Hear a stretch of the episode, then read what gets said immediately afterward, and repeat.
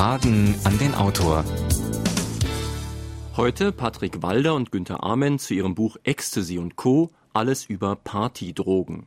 Guten Tag, meine Damen und Herren. An legale Drogen wie Alkohol, Nikotin oder Tabletten sind wir längst gewöhnt.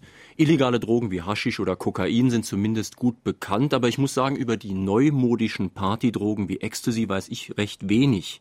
Werden da vielleicht vergleichsweise harmlose Aufputschmittel verteufelt? Gibt es die Gefahr einer Sucht oder von Persönlichkeitsveränderungen? Wie schwer sind mögliche gesundheitliche Schäden?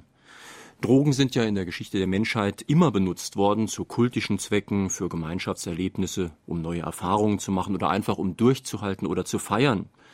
Vielleicht müssen wir ja heute lernen, mit Drogen einfach vernünftig umzugehen. Das Motto wäre dann nicht keine Drogen, sondern Drogen nehmen mit Verstand. Oder sollte es vielleicht wirklich eine drogenfreie Gesellschaft geben können? Wir haben heute zwei Gesprächspartner. Patrick Walder wurde 1967 in Zürich geboren. Er hat viele Jahre als Redakteur bei der Züricher Wochenzeitung gearbeitet.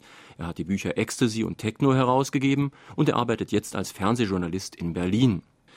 Günter Ament wurde 1939 in Frankfurt am Main geboren. Er ist Sozialwissenschaftler, schrieb in den 60er Jahren das legendäre Aufklärungsbuch Sexfront und veröffentlichte zahlreiche Bücher zu Drogen, unter anderem Sucht, Prophet Sucht, Haschisch und Sexualität und Die Droge, der Staat und der Tod, was wir auch hier in Fragen an den Autor vorgestellt haben. Heute sprechen wir mit Patrick Walder und Günter Ament zu ihrem Buch Ecstasy und Co. Alles über Partydrogen, ein Rowold-Taschenbuch zum Preis von 12,90 Mark. Mit den Autoren spricht jetzt Heinrich Kalbfuß. Ja, ich teile die Unwissenheit von Jürgen Albers, was Ecstasy oder Partydrogen betrifft. Ich teile sie mit wahrscheinlich sehr vielen unserer Zuhörer. Der Gebrauch von solchen Drogen nimmt erschreckend zu und alle Warnungen wirken offenbar nicht abschreckend genug. Die Konsumenten und Konsumentinnen sind eher jung. Was treibt diese Menschen eigentlich an, Herr Walder? Ich glaube, dass es einen relativ einfachen Grund gibt, und zwar Drogen nehmen macht Spaß oder es kann Spaß machen.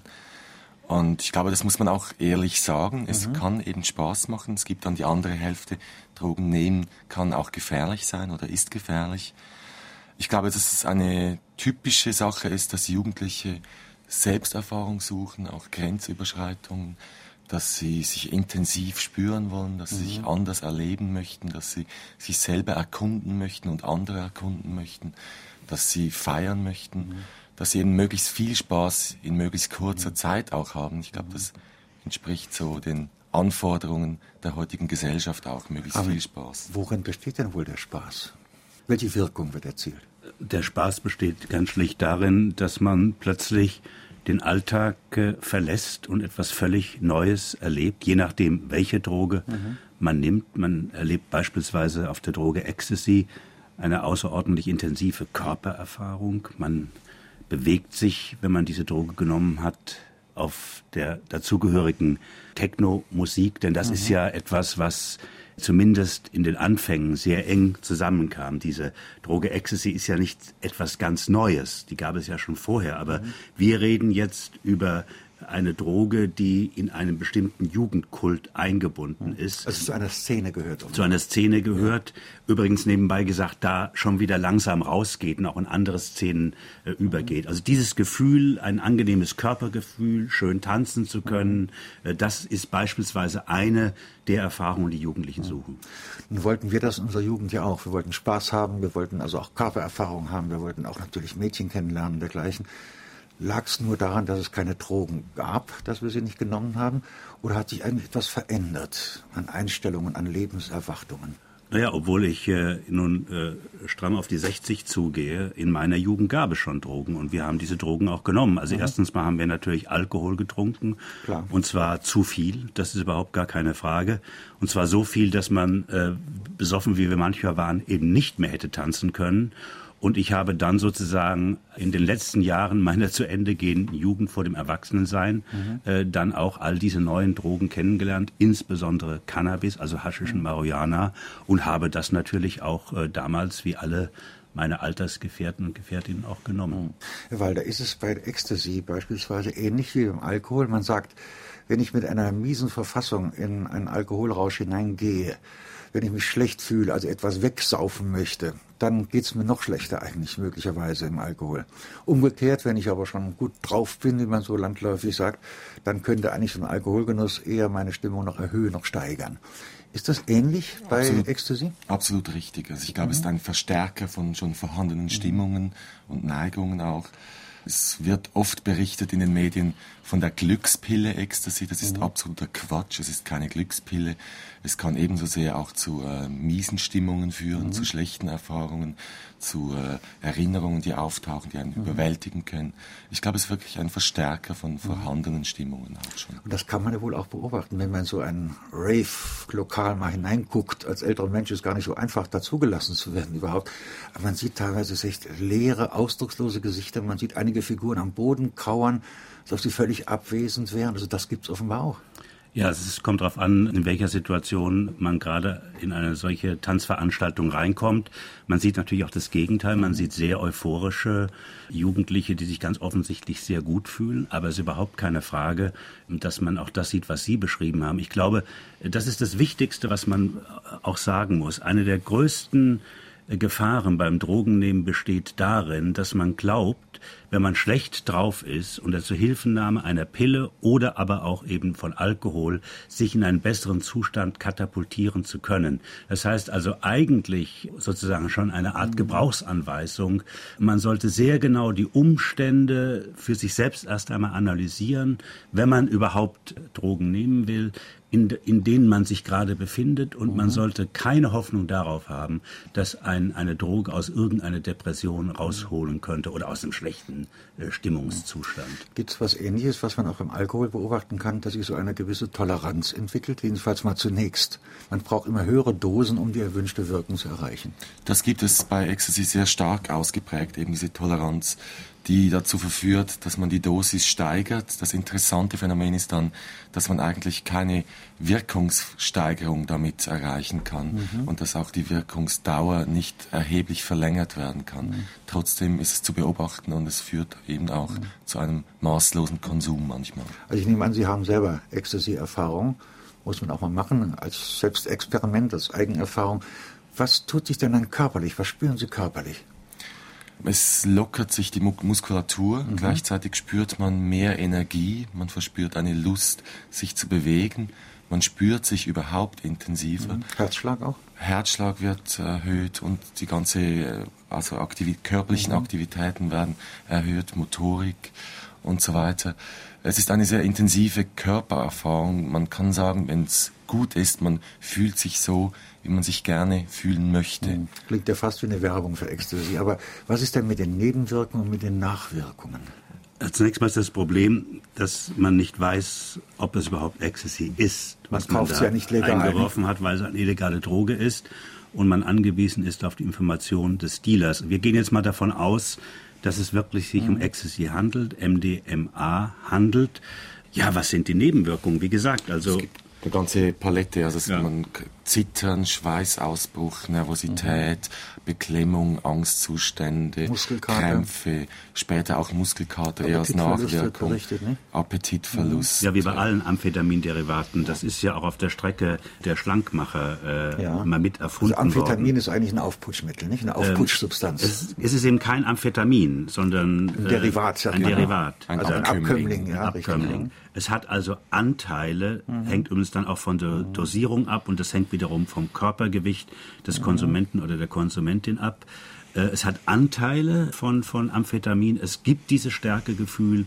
Äh, es gibt ein solches Stärkegefühl, dass wir ja sogar äh, das Wort Freizeitdoping in dem Zusammenhang in die mhm. Diskussion gebracht haben. Das heißt, dass Jugendliche diese langen, anhaltenden Tanzphasen oft nur durchhalten, indem sie eben ihre Kraft aus diesem Dopingmittel Ecstasy, was es eben auch ist, ein Dopingmittel beziehen. Und das kann zu einer Reihe von Gefahren führen, also Überhitzung, man überschreitet seine Leistungsgrenzen, mhm. ohne es zu spüren und so so. Meine Damen und Herren, wir sprechen heute Morgen mit Patrick Walder und Günther Amen zu ihrem neuen Buch Ecstasy und Co. Alles über Partydrogen. Und wenn Sie mehr Informationen wünschen, rufen Sie uns bitte hier an.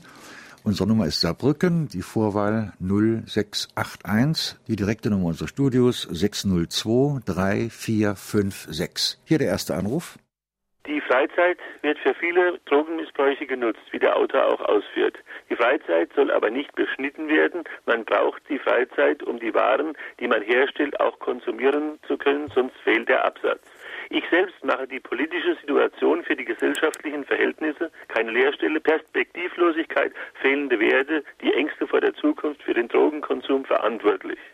Müssen wir nicht der Suche nach neuen Systemen aufgeben und die alten Werte Vollbeschäftigung, gesicherte Zukunft, ausreichende Ausbildungsplätze, stabile Sozialgesetzgebung anstreben und dies radikal, also ein Zurück zur Zukunft, wo nicht alle Tage die Gesetzeslage umgestoßen wird. Was sagt der Autor dazu?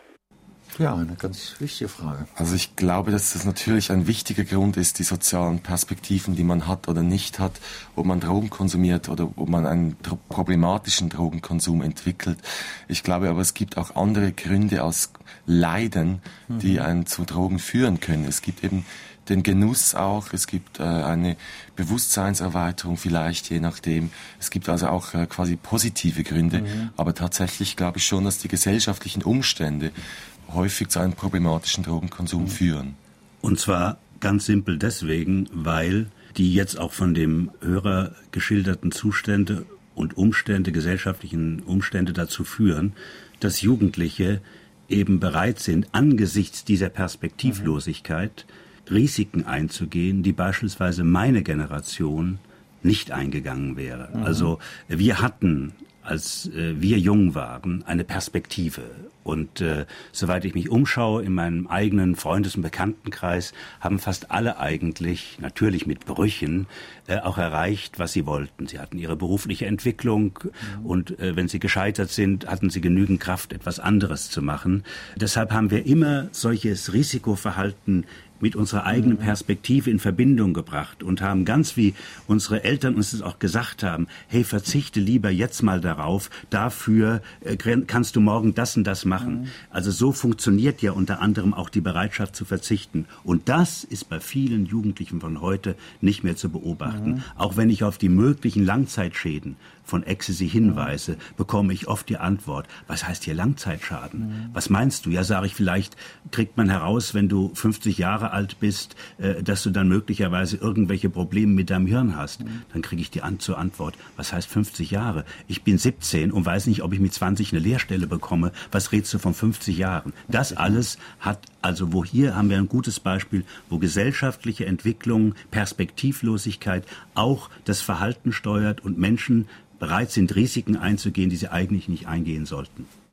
Was weiß der Autor über Drogen in den Schulen und wie weit kann das Lehrpersonal die Schüler aufklären? Beziehungsweise was kann das Elternhaus noch besser tun, damit die Jugend nicht mehr so gefährdet ist? Ja, was geht in den Schulen vor? Ich glaube manchmal, also diese Angst, dass sehr viele Drogen an Schulen verbreitet sind, die teile ich nicht. Ich mhm. glaube, das ist eher Es kommt auch auf die Lage der Schulen an, nicht? Das ist in Städten wahrscheinlich anders als in ländlichen Gemeinden. Nicht? Richtig, sicher gibt es da auch ein Problem. Ich glaube, dass äh, die Schule ein guter Zusammenhang wäre, wo man aufklären kann über Drogen, über die Risiken, Eigenarten, mhm. Wirkung. Und ich hoffe, dass man das auch ehrlich tut weil ich glaube, dass Lehrer vielleicht eher sich informieren können und einen besseren Zugang finden zu Jugendlichen als vielleicht die Eltern. Mhm. Und ich glaube, Aufklärung und angstfreie Aufklärung, auch ehrliche Aufklärung, auch im Elternhaus ist dringend erforderlich. Ja, Moment. Äh, vielleicht erinnern Sie sich dran, ich erinnere mich auch an meine Jugend. Mein Motiv für die erste Zigarette war einfach Neugier. Ich wollte mal mhm. wissen, wie schmeckt denn sowas und hat das irgendeine Wirkung und mir wurde kotze schlecht gewesen. Ich kann mich deutlich erinnern an meine erste Zigarette. Und hat man auch die ersten Alkoholversuche mal gemacht. Natürlich alles so hinter dem Rücken, das war alles unerlaubt und so.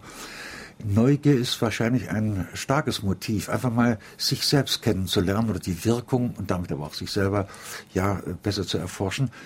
Die Frage ist, was ja viele ältere Menschen besorgt macht, ist das eine, ein Einstieg in eine schwere Abhängigkeit? Wird ja häufig behauptet, nicht? Also Ecstasy, mit Ecstasy fängt's an oder mit Hasch fängt's an, endet mit Heroin, endet auf wie die Kinder vom Bahnhof Zoo.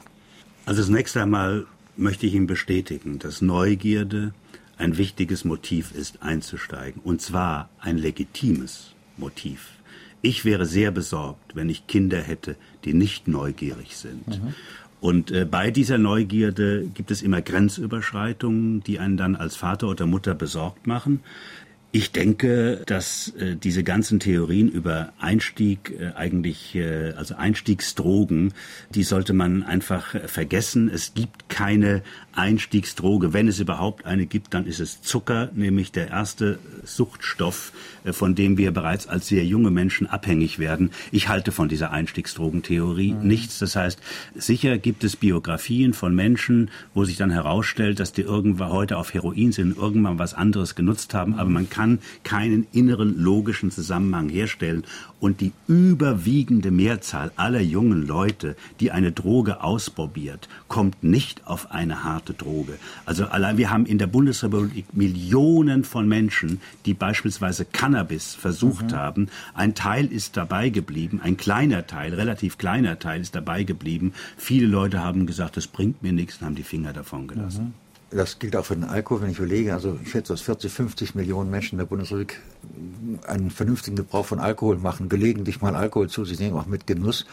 Und es gibt leider eben zwei Millionen Abhängige. Ja. Und das ist bedauerlich genug. Natürlich. Aber es zeigt also, es muss nicht so sein. Nicht der, äh, der Konsum von Alkohol macht einem noch nicht zum Alkoholiker, kann aber bei entsprechender Persönlichkeitsdisposition durchaus der Anfang sein, nicht für eine solche Karriere in Anführungszeichen. Ich glaube schon, wer eine Droge konsumiert, zeigt damit, dass er bereit ist, gewisse Risiken einzugehen. Mhm. Und da liegt natürlich die Gefahr nahe, dass er auch andere Risiken, also andere Drogen auch einmal ausprobiert. Nur die wichtige Frage, wie kommt man eigentlich dran? Also natürlich wird es nicht legal verkauft, das ist ja klar. Es gibt also Dealer, Leute, die das verkaufen. Und ich als Konsument kann nicht feststellen, was sich in dieser Droge, die mir als Ecstasy angeboten wird, eigentlich befindet. Und das scheint mir eine große Gefahr zu sein. Also wichtig ist einmal festzustellen, dass es keine offene Drogenszene in dem Sinn gibt. Mhm. Dass es also quasi einen Markt gibt, wo man genau weiß, da kann ich hingehen und da kriege ich das. In das, manchen Lokalen weiß man schon. Dass man vielleicht da die Chance hat, jemanden zu finden, mhm. wenn man jemanden kennt und nachfragt und so weiter. Aber es braucht eigentlich Connections, es braucht eine gewisse Szenenzugehörigkeit auch. Und man findet es, man kann es kaufen an Partys, zum Beispiel Techno-Partys. Aber selbst da ist es nicht so, dass da irgendwo ein Dealer steht, der das offen anbietet, sondern man muss sich durchfragen. Ja gut, aber dann die Gefahr dabei, ich weiß ja nicht, was mir der Dealer anbietet, nicht für ja. einen bestimmten Preis. Das ist das Problem bei allen illegalen Drogen. Wenn man eine Vorstellung hat vom autonomen... Bei illegalen meinen Sie es? Bitte? Illegalen Drogen. Bei allen illegalen ja, Drogen, ja. Legal gesagt. Äh, äh, legal, nein, bei illegalen Drogen. Ne, bei legalen Drogen, da weiß man eben, äh, was drin ist, die in Apotheken abgegeben werden. Da gibt es einen Beipackzettel ja, und äh, da steht drauf, welche Dosierung und der Reinheitsgehalt ist garantiert. Währenddem bei illegalen Drogen weiß man das nicht. Und es ist zunächst einmal zu sagen, dass Ecstasy eine Pharmadroge ist, die ursprünglich mal in einem Labor der Pharmaindustrie entwickelt worden ist. Heute wird es sehr oft eben in solchen Garagenlabors hergestellt. Da gibt es Beimischungen und man ist in der Tat angewiesen auf die Informationen des Dealers. Das heißt, man fragt den, was ist da drin und der wird natürlich, wenn der äh, Kunde oder die Kundin sagt, ich möchte Ecstasy, steif und fest behaupten, da ist auch MDMA drin. Vielleicht ist es aber auch nur eine Abwandlung oder es ist ist äh, eine Antibabypille oder ein Aspirin oder man weiß es nicht, man kann es nicht wissen und da sind gewisse Risiken drin. Insbesondere, wenn beispielsweise es LSD ist mhm. anstatt Ecstasy und man ist nicht darauf vorbereitet auf LSD, mhm. dann kann das gefährliche Folgen haben. Wir haben vorhin ganz kurz noch von der Aufklärung gesprochen, wobei ich nicht weiß, ob sie wirklich so durchschlagend äh, eine Änderung herbeiführen kann, aber sie ist zweifellos notwendig. Zum Beispiel, dass man äh, junge Menschen aufklärt, wenn du Ecstasy genommen hast, verändert sich etwas in dir und du darfst zum Beispiel auf gar keinen Fall dein Auto benutzen bei der Heimfahrt, nicht? Das gilt genauso wie für Alkohol, selbstverständlich. Ja. Ist das denn allgemein bekannt? Ich glaube nicht. Also ich mhm. glaube schon, dass es wirklich ein großer Bedarf besteht an Information. Viele Leute machen sich gar nicht so viele Gedanken darum, mhm. weil es gewissermaßen selbstverständlich geworden ist, dass man gewisse Drogen konsumiert am Wochenende mhm. beim Ausgehen und Feiern. Und äh, sie stellen sich einige Fragen eben gar nicht so sehr. Mhm. Oder sie wissen nicht, wen sie fragen könnten und wer ihnen sachlich Auskunft mhm. gibt. Eine Gefahr, die Sie auch in Ihrem Buch zitieren, ist ja nun die Überdosierung. Das ist bei allen Medikamenten so natürlich, aber auch hier natürlich bei diesen Drogen der Fall. Auch da gehört eigentlich eine Aufklärung dazu, wie viel darf ich eigentlich nehmen, ohne mir persönlich zu schaden. Denn niemand will sich ja schaden, wenn er so etwas nimmt. Nicht? Er möchte eine positive Wirkung für sich haben. Ein Problem ist, man kann nicht genaue Dosisangaben machen, weil auch eine relativ kleine Dosis durchaus gefährlich sein kann. Mhm. Es gibt da individuell sehr große Unterschiede der Empfindlichkeiten, Verletzlichkeiten. Aber es ist ein großes Problem eben auch, dass man nicht weiß, wie viel in einer solchen Pille enthalten ist, weil mhm. sie eben illegal gehandelt wird. Es gibt so einen Richtwert von 100 bis 120 Milligramm, der empfohlen wird, beziehungsweise den man nicht überschreiten sollte. Mhm. Aber da weiß man eben auch nicht, wenn man den Inhalt, der Inhaltsstoff der äh, Droge nicht kennt. Nicht? Das ist Kann das Problem. Das es, gibt, ne? es gibt keinen sozusagen autonomen Konsum. Also um ein anderes Beispiel zu nehmen, der Alkoholtrinker weiß, äh, wenn er das Glas Bier vor sich hat oder auch den Schnaps vor sich hat, aus Lebenserfahrung nehmen wir an, er ist schon älter oder sie ist schon älter, zwei Bier, ein Schnaps, das reicht für mich. Das mhm. kann man dosieren. Auch übrigens der Cannabisraucher oder der Haschischraucher weiß, wenn ich mir in einen Joint so und so viel von dem Zeug reinbrösle, äh, dann habe ich das unter Kontrolle und wenn ich merke beim Rauchen, es ist too much, dann lege ich den Joint zur Seite. Das ist alles noch kontrollierbar. Bei diesen synthetischen Drogen Drogen, bei diesen Pharmadrogen, die in Tablettenform angeboten werden, das ist die Droge, wo man am wenigsten die Möglichkeit hat, autonom zu bestimmen, wie viel man von dem Zeug will, und da ist eine Gefahr. In Verbindung mit Drogenkonsum wird oft der Begriff Bewusstseinserweiterung benutzt, jetzt auch eben schon in dieser Sendung. Mit dem Begriff Bewusstseinserweiterung verbinde ich allerdings eher eine spirituelle Entwicklung durch Meditation zum Beispiel.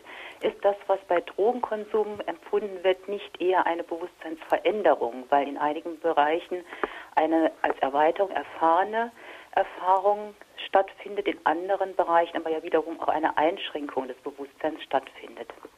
Also das ist eine sehr interessante Unterscheidung, die die Hörerin da macht. Ich würde sowieso im Zusammenhang mit Ecstasy nicht von Bewusstseinserweiterung mhm. sprechen. Dieser Begriff ist vor allen Dingen geprägt in Bezug auf LSD. Und da ich selbst LSD-Erfahrungen habe, äh, würde ich da schon von Bewusstseins äh, sowohl Veränderung wie Erweiterung. Ich habe wirklich, ähm, das habe ich in den 60er Jahren gemacht, diese Erfahrung, die Welt anders gesehen, aber auch mhm. mich selbst anders gesehen. Mit vielem, was bei mir im Unbewussten abgelagert ist, konnte ich plötzlich völlig anders umgehen. Äh, das war schon eine Bewusstseinserweiterung. Im Übrigen ist dieser spirituelle Aspekt beim Gebrauch von Drogen nicht zu unterschätzen. Mhm. Es ist ganz klar, dass viele Jugendliche solche Erfahrungen suchen. Wenn ich sehe, wie zügellos in unserer Gesellschaft in jedem Alter mit Alkohol und Nikotin, also legalen Drogen, umgegangen wird, finde ich die Aufregung und Diskussion über die sogenannten weichen Drogen ziemlich verlogen. Hm, absolut richtig, ja. Also das finde ich auch ist ist ein Skandal eigentlich, eine Frechheit, wie äh, diese Gesellschaft vorgibt oder Gesetze macht, die gewisse Drogen verbietet und Konsumenten mhm. ausschließt, verteufelt, jagt, kriminalisiert, während sie selber im höchsten Grade abhängig ist. Ich möchte noch ganz kurz anschließen an die Frage vorher. Ich würde auch im Zusammenhang von Ecstasy, von Bewusstseinserweiterung sprechen. Diese Droge wurde auch gezielt eingesetzt äh, zur Therapie, beispielsweise in der Schweiz, auch in den USA, lange bevor sie als Partydroge bekannt wurde. Und da ging es ganz gezielt um Bewusstseinserweiterung. Es ging um die verstärkte Einsicht ins Innere, also Introspektion, um äh, das Lösen von irgendwie verdrängten Erinnerungen und so weiter. Also man kann auch im Zusammenhang von dieser Droge mit von Bewusstseinserweiterung sprechen. Nichtsdestotrotz kann man sich auch mit dieser Droge zuknallen, sich betäuben, genau das Gegenteil dessen erreichen, was man vielleicht will. Weil also ich kann die Sorge zunächst mal älterer Menschen, vor allen Dingen auch von Eltern, sehr gut verstehen. Nicht also, als meine Kinder in der Schule waren, gab es hier an einer bestimmten Gegend von Saarbrücken äh, ohne weiß die Möglichkeit, Haschisch zu erwerben. Und natürlich haben meine Kinder, ich habe das so gerochen, keine Ahnung davon gehabt, aber gerochen, aha, die macht die auch, leider Gottes die auch. Das hat mich schon sehr betroffen gemacht auch wenn man als Eltern auch ein bisschen wenig davon weiß, meistens. Ich selbst habe keine Haschisch-Erfahrung. Und diese Sorgen kann ich schon verstehen. Ich fand es auch gefährlich. Ich dachte, mein Gott, was wird jetzt passieren? Werden die vielleicht auch abhängig und so? Also es geht nicht bloß darum, die Konsumenten mal zu informieren über die möglichen Nebenwirkungen und Nachwirkungen und dann auch gefährlichen Veränderungen, die passieren können, sondern auch ja die Erwachsenen, die Eltern. Nicht?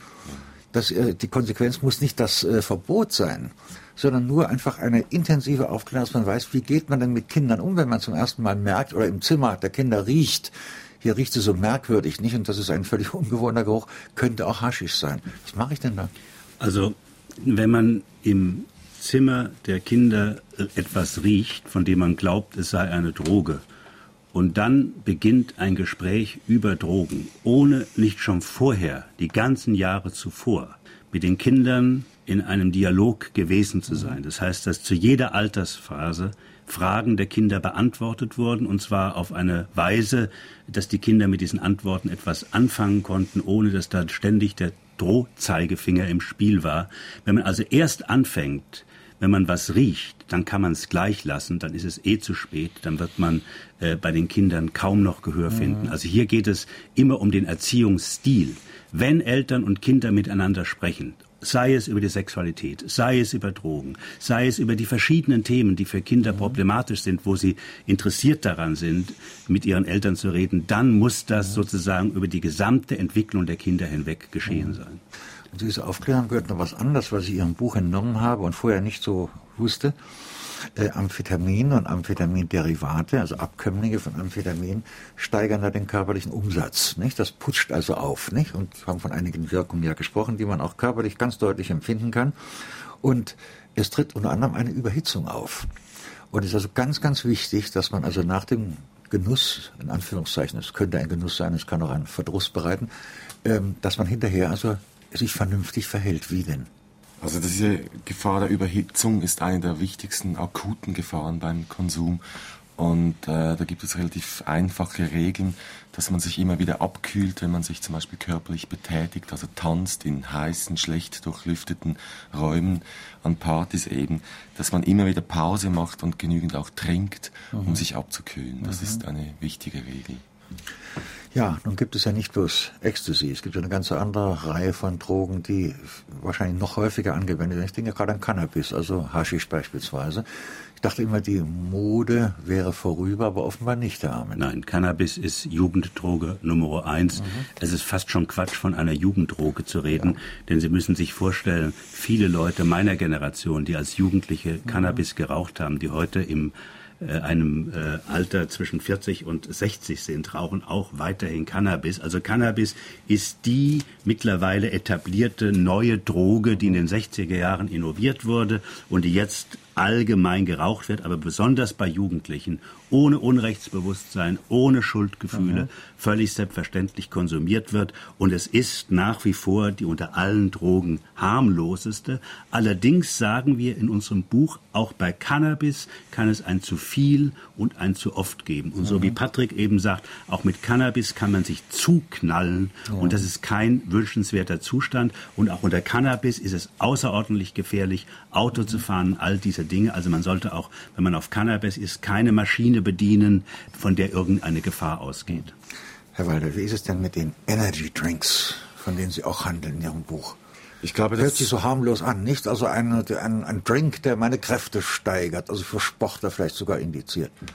Ich glaube, dass eine große Nachfrage besteht nach sämtlichen Drogen, die irgendwie aufputschen, mhm. Energie geben. Das entspricht eben sehr der heutigen Zeit, der Beschleunigung. Und da gehören diese Energy Drinks dazu. Die wurden quasi von der Getränkeindustrie auch ganz stark in diese mhm. Szene reingepusht und lanciert, wurden oft oder werden oft auch verkauft mit Namen, die an Drogen erinnern. Es wird also bewusst auch gespielt mit der Faszination an der illegalen Droge. Ich glaube, dass sie teilweise harmlos sind. Ich glaube aber auch hier kann es eben wieder ein zu viel geben. Mhm. Es ist oft Koffein beispielsweise drin. Je nachdem, wenn man die Energy Drinks mischt mit anderen Drogen, die auch schon aufputschen, kann es auch da mhm. zu gefährlichen Wechselwirkungen kommen. Nochmal ein klares Wort, Herr Armin, zu dem Problem oder zu der Sorge jedenfalls vieler Menschen. Auch diese relativ harmlosen Drogen, ja, könnten unter Umständen Einstieg sein, zum Beispiel auch für eine Heroinabhängigkeit. Das haben wir vorhin schon gesagt. In einigen Biografien ist es tatsächlich so, nicht? dass mit einer relativ harmlosen Geschichte angefangen wurde und nachher enden die als heroinabhängig und das ist ja eine ganz schwere Angelegenheit, nicht? Auch schwer zu therapieren. Tja, was ist denn mit dem Einstieg? Charakter dieser von uns erwähnten und besprochenen Ich kann es nur wiederholen. Es gibt, es ist kein unmittelbarer Zusammenhang mhm. herzustellen zwischen dem Konsum einer bestimmten Droge und dem nächsten. Nur biografisch taucht das so auf. Es ist eine sozialwissenschaftliche Frage, die wir hier jetzt gar nicht so diskutieren mhm. sollen, denn ich meine, Sie können natürlich jeden Stoff, den man im Laufe von der Muttermilch angefangen über den Zucker bis äh, ich weiß nicht was, das Säften, die man getrunken hat, die könnten Sie dann alle als Einstiegsdroge mhm. bezeichnen. Ich glaube, dass sehr oft eben bestimmte Lebensumstände und nebenbei gesagt auch körperlich noch nicht erforschte Faktoren. Mhm. Denn das ist doch das Rätsel und Wunder, dass wir ständig selbst im Alltag erleben, dass wir mit einem Menschen zusammen sind, die gleiche Menge Alkohol konsumieren, währenddem man selbst aufsteht, als wäre nichts gewesen, ist der Nachbar oder die Nachbarin schon von zwei Glas von irgendetwas total betrunken. Es könnten also auch biologische Stoffwechselgeschichten und so weiter, wo ja die Menschen sich sehr unterscheiden, eine Rolle spielen. Aber äh, ich sehe keinen unmittelbaren und direkten Zusammenhang zwischen dem Konsum einer Droge und dem Konsum der nächsten Droge. Das hat was zu tun mit den Lebensumständen. Und der eine nimmt es und ihm passiert nichts und der andere nimmt es, er stürzt ab, kommt in einen Suchtkreislauf und der nun in der Tat ist außerordentlich problematisch, sowohl für den betroffenen Menschen selbst wie für sein Umfeld, seine Familie und all, die dazugehören. Ja, gilt denn dann der Umkehrschluss? Entgegen aller offiziellen Besorgnisse, auch der politischen Besorgnisse, die immer wieder geäußert werden, diese Drogen, Ecstasy, Cannabis und ähnliches, sind harmlos? Wenn man das heranzieht, was eine Droge als gefährlich macht mhm. oder ungefährlich, dann muss man sagen, es gibt keine Suchtabhängigkeit von Ecstasy. Es gibt ganz wenige Todesfälle, die man mit Ecstasy in Verbindung bringen Weil kann. Weil eine Sucht also eine körperliche Abhängigkeit. Eine körperliche Abhängigkeit. Aber gibt es nicht eine seelische Abhängigkeit? Es gibt eine Party. Ich fühle mich erleichtert durch den äh, Konsum dieser Droge. Es gibt eine Partysucht. Es ja. gibt eine Sucht jedes Wochenende unter vielen gleichgesinnten Menschen zu sein, diese Musik zu hören, das Licht, die ganze Action, was damit äh, zusammenhängt und dann auch noch die Drogen, die konsumiert werden. Da, aber eine körperliche Sucht mhm. von Ecstasy ist bisher nicht nachgewiesen worden. Ich wollte fragen, wie teuer sind eigentlich die, diese Drogen? Das ist sehr unterschiedlich. Was kostet ein ähm, Trip mit Ecstasy beispielsweise? Zwischen 15 Mark und 40 Mark, würde mhm. ich mal sagen. Also etwas, was im Partybudget im Allgemeinen drin ist, ne? Ja, ja, wenn Sie, ein, wenn Sie das volle Wochenende äh, in einer solchen Partyszene ja. verbringen, das kostet eine ganze Menge Geld. Das sollte man nicht äh, vernachlässigen. Ja, also okay, ja. wenn Sie dann auch noch voll auf der Rafer-Szene drauf sind, mhm. auch noch die entsprechenden Klamotten äh, anhaben und dann eben auch noch den Eintritt äh, zu den Partys oder Diskotheken bezahlen, dann summiert sich das ganz schön. Sollte die Werbung für Drogen nicht generell verboten werden? Völlig d'accord. Ja, völlig wird ja nicht geworben eigentlich. Ne? Ich bin völlig dafür, dass ein grundsätzliches Verbot für alle Suchtmittel, angefangen von mhm. Alkohol über mhm. Tabak, äh, natürlich selbstverständlich auch für die illegalen Drogen, insbesondere dann, wenn sie dann einmal legalisiert mhm. werden sollten. Also ich bin natürlich auch äh, gegen eine Werbung für Cannabis, das ja schon eine halblegale Droge ist, und natürlich auch gegen Werbung für Selbstmedikation, wie wir es im Fernsehen tagtäglich erleben. Mhm. Über Risiken und Nebenwirkungen fragen Sie bitte Ihren Apotheker oder Ihren Arzt. Alleine schon, wie dieser Spruch runtergerasselt wird, ja. zeigt, welche Verachtung dahinter steckt. All dies gehört für meine Begriffe verboten. In England und Amerika ist Ketamin zur Modedroge geworden. Ist sie auch bei uns im Kommen und welche Gefahren enthält sie? Ketamin ist ein Narkosemittel, das äh, in der Medizin immer noch teilweise gebräuchlich ist. Ich halte es für eine ziemlich gefährliche Geschichte deshalb, weil äh, erstens mal es eine sehr potente psychedelische Droge, also eine Halluzinogen wie LSD, das unheimlich starke äh, psychische Veränderungen in der Innenwelt hervorruft. Das halte ich für das eine Risiko und das andere ist eben, es ist ein Narkosemittel, das heißt, man kann sich damit wirklich betäuben mit den entsprechenden Gefahren natürlich auch. Ich würde davor ein bisschen warnen, wenn man sagt, es ist jetzt in England und in den USA aufgetaucht, dass es jetzt auch hier zwangsläufig zum Modedroge wird. Das würde ich erstmal in Frage stellen. Es gibt äh, Beispiele von anderen Drogen, die hier nicht angekommen sind oder nie so populär geworden sind wie etwa in den USA.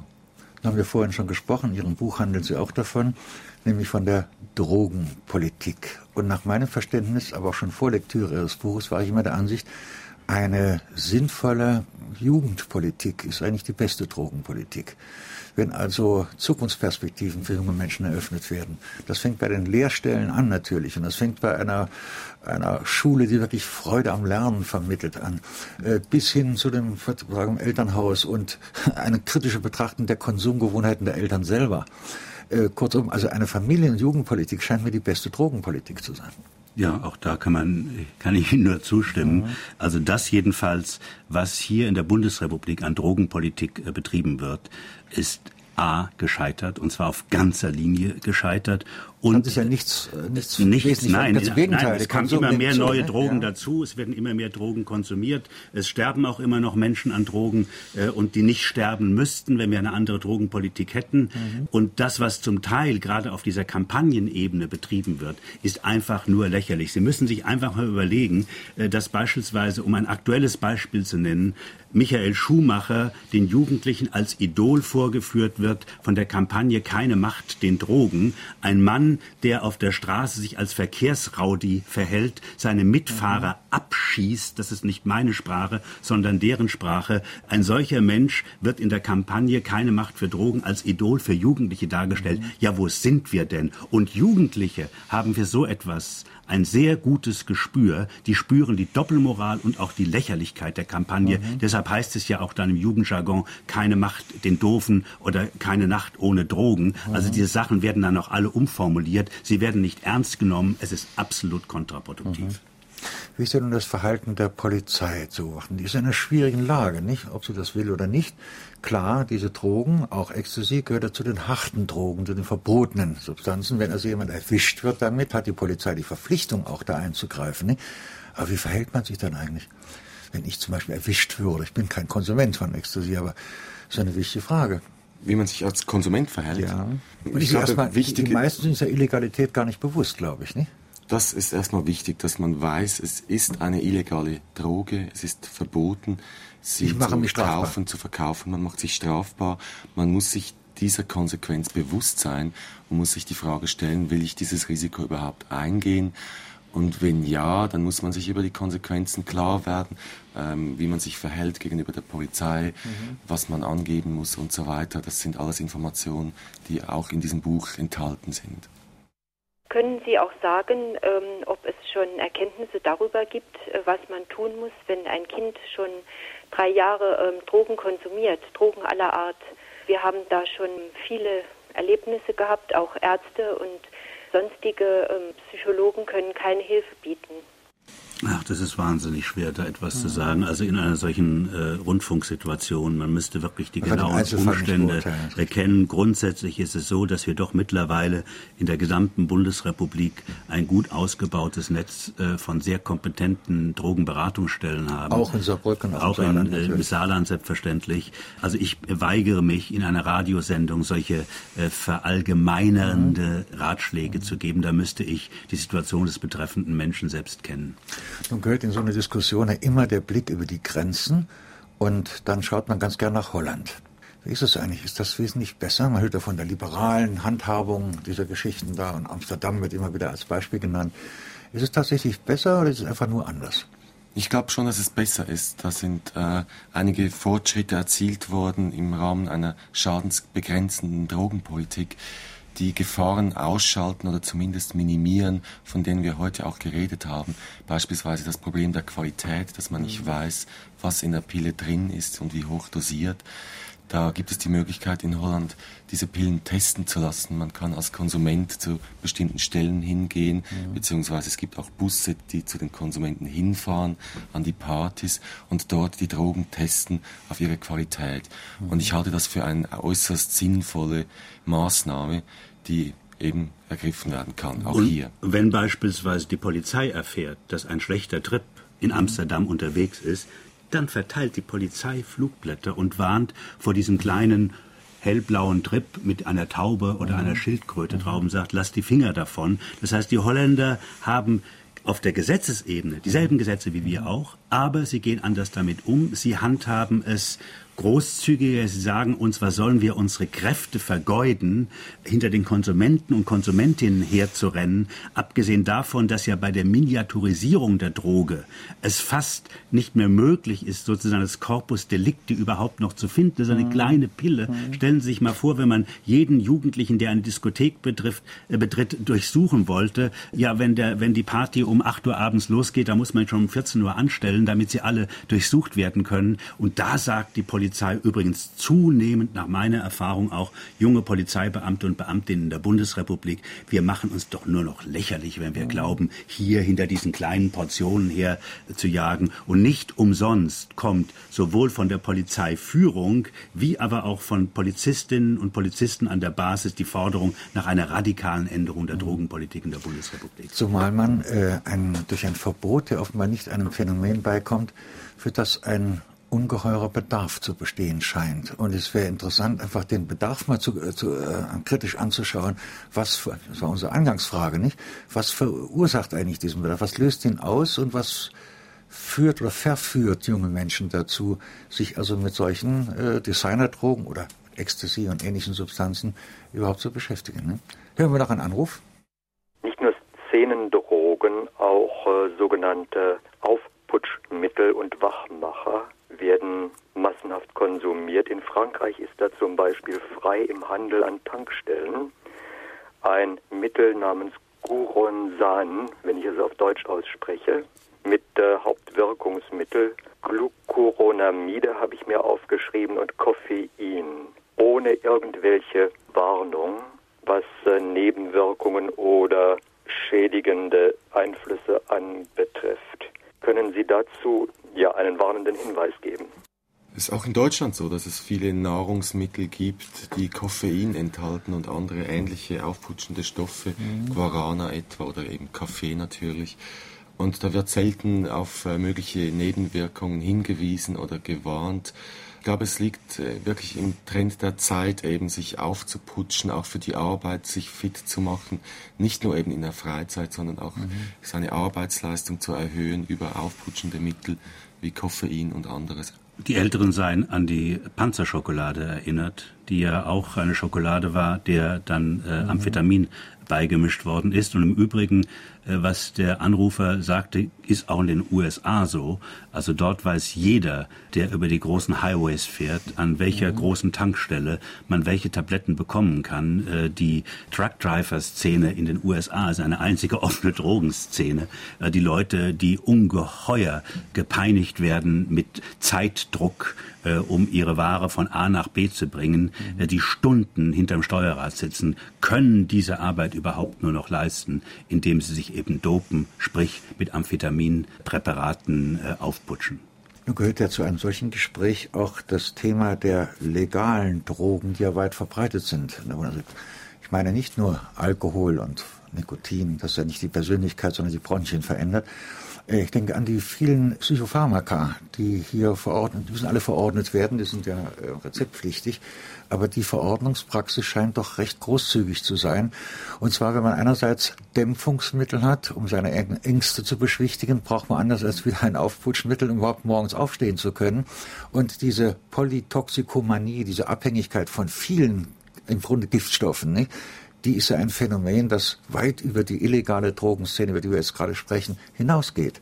Ein Phänomen, das also außerordentliche Beachtung verdient. Nicht? Ja, und äh, das geht eben schon, da sind wir auch wieder bei einer Frage, die wir ganz zu Anfang schon mal hatten, bei den Kindern los. Es gibt eine Untersuchung, äh, die nachweist, dass ein Drittel aller Jugendlichen im Alter von zwölf Jahren in der Woche bereits einmal in den häuslichen Medikamentenschrank greift. Mhm. Und da handelt es sich fast ausschließlich um leistungssteigernde, aufputschende Mittel. Oft sogar wird das von den Eltern, die von ihren Kindern schulische Leistungen erwarten, noch unterstützt. Das heißt, es gibt Eltern und nicht zu wenige, die ihre Kinder mit vermeintlich harmlosen Mitteln dopen und in die Schule schicken. Das heißt, der Griff zur Pille ist ein eingeübter und es ist schwer, einem 15-Jährigen oder einer 15-Jährigen zu erklären, warum sie die Pille nehmen dürfen und die andere nicht nehmen dürfen, wobei man deutlich sagen sollte, das Einstiegsalter bei Ecstasy ist nicht 15 oder 16, sondern statistisch,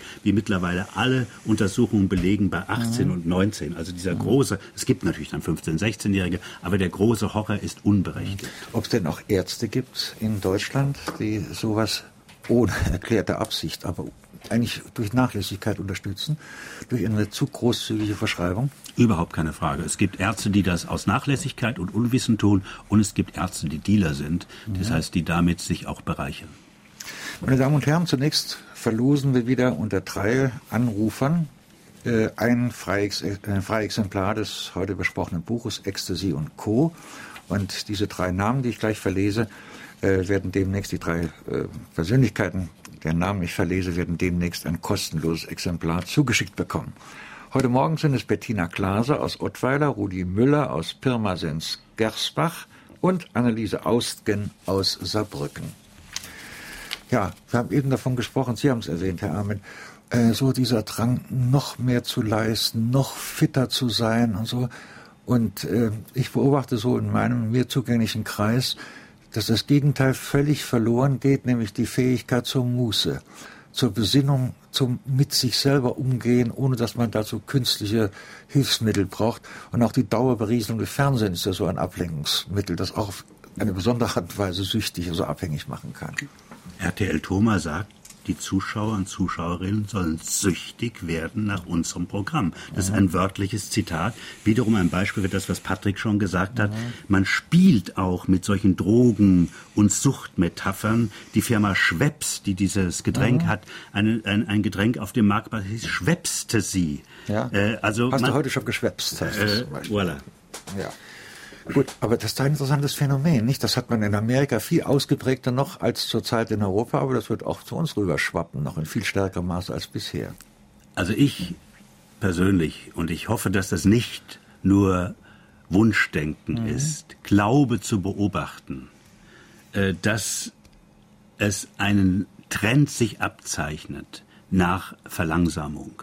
Das heißt, wenn man versucht, in einem Satz zusammenzufassen, einem Wort zusammenfassen, wie die Menschen sich heute fühlen, dann würde ich behaupten, dass die Mehrheit aller Menschen sich in einem permanenten Zustand des Überfordertseins mhm. befindet. Und es gibt, ganz vorsichtig gesagt, nach meiner Auffassung, einen Trend zur Verlangsamung. Und das würde unter anderem auch bedeuten, jetzt wieder auf Drogen übertragen, dass die Aufputsch- und Speeddrogen mhm ohne die viele Menschen glauben, sie kommen gar nicht mehr durch den Alltag durch, dass die auch wieder an Bedeutung verlieren könnten. Mhm. Ich hoffe, dass das so eintritt. Wie gesagt, ich kann es nicht wissenschaftlich belegen. Mhm. Es meine Instinkte, da gibt es viele Indikatoren in der Musik und überall äh, äh, äh, scheinen darauf hinzuweisen. Aber wie gesagt, vielleicht ist es einfach auch nur Wunschdenken. Also ich beobachte mit Interesse, dass viele deutsche Volkshochschulen davon berichten, äh, die autogenen Trainingskurse boomen. Also das Bedürfnis auf irgendeine Weise, es kann autogenes Training sein, es kann eine andere Form der Entspannung sein, daran besteht ein offenbar großer Bedarf. Und das deutet darauf hin, ich möchte eigentlich und ich kann auch gar nicht mehr so mithetzen, mir die Eben. Zunge aus dem Hals Eben. hängen lassen. Ich möchte eigentlich wieder mal mich als Mensch fühlen, in Ruhe fühlen. Ich brauche nicht neue Sensationen, immer auch körperliche Gefühle zu haben, sondern ich muss wieder lernen, mit mir zurechtzukommen denken Sie an die unendliche Zahl der Schlafgestörten. Ne? Ja. Schlaf ist eine Erholung, eine ganz natürliche Erholung von der Natur einprogrammiert in unseren Körper. Und wie entsetzlich nimmt die Zahl der Schlafgestörten in Deutschland zu. Aber nicht nur bei uns, in allen Industrieländern. Offenbar, ja, aber ne? unter anderem natürlich auch, weil in dieser Gesellschaft Flexibilität gefordert ist, die Menschen sozusagen nur noch eingesetzt werden nach den Bedürfnissen der Maschinenlaufzeit. Mhm. Äh, man will alles deregulieren, man will den, sogar den Sonntag will man abschaffen. Also all diese Ruhepunkte, äh, die es man unserem Leben gegeben hat, wo man sogar möglicherweise, ich jedenfalls als Jugendlicher, ich kannte das Phänomen der Sonntagsdepression. Ich fand es mhm. am Sonntagnachmittag mhm. immer furchtbar langweilig. Heute, aus meiner heutigen Erwachsenensicht, weiß ich, wie heilsam das war, diesen leichten Anflug einer Depression, vor allen Dingen da als aus dem Radio Radio dann immer auch noch diese warme Luftmusik äh, rausgekommen ist, es noch keinen Rock'n'Roll gab. Man hat sich gelangweilt und das ändert sich. Also ich habe persönliche Erfahrungen mit LSD gemacht und dadurch habe ich jetzt danach ziemlich heftige psychische Probleme wie Angstzustände oder, oder auch äh, Derealisation und wollte fragen, ob es da irgendwelche Zusammenhänge gibt mit diesem LSD und inwiefern, ob es da irgendwelche Stellen auch gibt, wo man, wo ich mich ran wenden kann wegen Hilfe. Ganz wichtig, ja. Ja, also ich glaube, dass es da sehr wohl Zusammenhänge geben kann. Ich glaube, dass LSD ein sehr potenter Eingriff in die Psyche darstellt, also der Konsum von LSD, dass es sehr viel auslösen kann, Ängste, also verschiedene Phänomene. Und ich würde Ihnen raten, dass Sie sich an die örtliche Drogenberatung oder an Therapeuten, psychologische Gibt es Beratung. Auch hier in Saarbrücken, also ich muss nochmal betonen, zumindest bekommt man auch in Saarbrücken Auskunft, wo dann anderswo genau. Und ich glaube ist, auch, dass ne? man in diesen Stellen offen reden kann, also diesen Drogenkonsum auf jeden Sie Fall haben auch eine erwähnt und so weiter. natürlich, ja, Sie haben eine Schweigepflicht. Und ich kann nur bestätigen, ich habe mein, nach meinen eigenen LSD-Erfahrungen was ganz Ähnliches erlebt. Und das hat sehr lange gedauert, um das zu bearbeiten. Äh, auch ich hatte damals Hilfe von außen mit Leuten, mit denen ich gesprochen habe. Also ich kann dem Hörer nur empfehlen, sich an eine solche Beratungsstelle zu wenden, um notfalls dann weitergeleitet zu werden an jemanden, äh, der die genaue Kenntnis hat, wie man in einem solchen Fall mit jemandem, der auf LSD war und jetzt Angstzustände hat, wie man da miteinander spricht. Und das Heimtückische gerade bei LSD scheint zu sein, dass man auch Monate nach der Einnahme einer Portion nochmal einen Schub bekommen kann, aus, wie aus heiterem Himmel. Sogenannten Flashback. Und das ja. macht die Sache sehr gefährlich, nicht? Weil es dann Überraschungen, etwa beim Autofahren oder in einer Situation, wo man also ganz allein ist und sich relativ hilflos fühlt, also schon eine sehr gefährliche Angelegenheit. Ja, vielleicht haben wir Zeit noch für den letzten Anruf. Wie verhält sich das mit dem Steigerungsprozess bei diesem Ecstasy und die leichten Drogen? Was können Sie mir dazu sagen? Gibt es eine zwangsläufige Steigerung oder lässt sich das einfach kontrollieren bis zu einem gewissen Grad? Ich glaube, das lässt sich auch kontrollieren. Es ist eine Beobachtung, die man ebenso häufig machen kann, wie dass die Leute den Konsum steigern, ist, dass es äh, sie langweilt, dass es immer wieder die gleiche Erfahrung darstellt und sie dann aufhören, dass sie das zumindest äh, im Griff haben und sich entscheiden, wann sie es nehmen wollen und wie viel und wann nicht. Nun wäre es ja nach meinem Gefühl ein völlig falscher Eindruck, wenn äh, unsere Zuhörer meinten, die beiden Autoren verharmlosen die Probleme, was Ecstasy angeht, was andere Partydrogen oder andere Substanzen angeht. Das ist ja offenbar nicht die Absicht, sondern die Absicht ist, zu informieren. Nüchtern zu informieren und so. Wir Ja. haben einen Glaubenssatz, wenn wir überhaupt an etwas glauben, dann ist es der Glaubenssatz. Wenn man über Drogen spricht, sollte man nüchtern darüber reden Mhm. und nicht besoffen und nicht aufgeheizt und nicht hysterisch, sondern Mhm. nüchtern darüber reden. Das ist der einzige Weg, wenn überhaupt, wo Mhm. Jugendliche bereit sind und über Jugendliche wird ja in der Regel, Mhm. wenn es um Drogen geht, auch gesprochen, zuzuhören. Das ist der einzige Weg. Und das offenbar ein erfolgreicher Weg, Sie haben mir erzählt. Also im Juni, glaube ich, ist das Buch zum ersten Mal erschienen. Ne? Sie haben jetzt schon eine stolze Verkaufsziffer. Es hat jetzt bereits 20.000 verkauft. Das Buch wird in Italien demnächst veröffentlicht werden. Es wird in Portugal veröffentlicht werden, was Mhm. Patrick noch gar nicht weiß. Das sage ich ihm jetzt. Das ist Gut, das eine Originalmitteilung auch im saarländischen Rundfunk. Äh, Es gibt ein großes Interesse in einigen osteuropäischen Ländern. Also dieser Ansatz, den wir haben, cool und nüchtern ranzugehen, ohne irgendwelchen drohenden Zeigefinger, der ist mittlerweile in ganz Europa populär. Und das zeigt sich auch am Erfolg des Buches. Und es ist eben ein Buch äh, nicht bloß zur Information für diejenigen, die jungen Menschen, die also erstmal probieren wollen oder schon probiert haben und sich besser informieren möchten. Es ist auch ein wichtiges Buch für Erwachsene, also für besorgte Eltern beispielsweise, denen man einiges an Besorgnissen nehmen kann, aber andererseits auch wieder äh, durch Informationen helfen kann, den richtigen Weg zu beschreiten. Ja, ich danke Ihnen beiden, dass Sie nach Saarbrücken gekommen sind. Wir sprachen heute Morgen mit Patrick Walder und Günter Amann zu dem Buch Ecstasy und Co. Und was es am nächsten Sonntag gibt, sagt jetzt Jürgen Albers. Ja, also am kommenden Sonntag sind wir mal wieder auswärts und zwar sind wir zu Gast in Neunkirchen im Veranstaltungsraum der Volksbank in Neunkirchen, gleich in der Stadtmitte. Wir haben ein Thema Stadtplanung international und im Saarland und das ist eine Premiere für uns, denn zum ersten Mal haben wir zu einem Thema zwei Autoren, die auch zwei verschiedene Bücher geschrieben haben. Da kommt aus Frankfurt der Kunsthistoriker Bruyne, er hat ein Buch geschrieben über den Ursprung der Stadtplanung aus dem utopischen Denken. Das hat den schönen Titel Die Diktatur der Philanthropen. Und weil es da natürlich eher um Stadtplanung allgemein geht, auch international, dachten wir, wir brauchen auch eine regionale Komponente. Und die bringt uns Dieter Heinz, der langjährige Denkmalpfleger von Saarbrücken. Er hat mit Dirk Bubel und Gerd Kiefer ein Buch über Saarbrücken geschrieben, über das Stadtbild in den letzten 100 Jahren und kann dann also aus regionaler Sicht ergänzen, wie das hier mit Stadtplanung ist. Und der Oberbürgermeister von Neunkirchen wird auch da sein. Neunkirchen ist ja die Stadt im Saarland, die am meisten umgebaut wurde in den letzten Jahren. Und wir werden da diskutieren, ob eben die Städteplaner wohlmeinende Segensbringer sind, die aber oft das Schlechte schaffen, obwohl sie das Gute wollen und wie man auch eine notwendigerweise irgendwo zentrale Planung mit Demokratie vereinbaren kann. Das also am kommenden Sonntag, dem 9. November, im Veranstaltungsraum der Volksbank Neunkirchen. Unser Thema Fragen an den Autor, Stadtplanung international und im Saarland. Ich würde mich freuen, wenn Sie dort hinkommen und wenn wir uns am kommenden Sonntag sehen.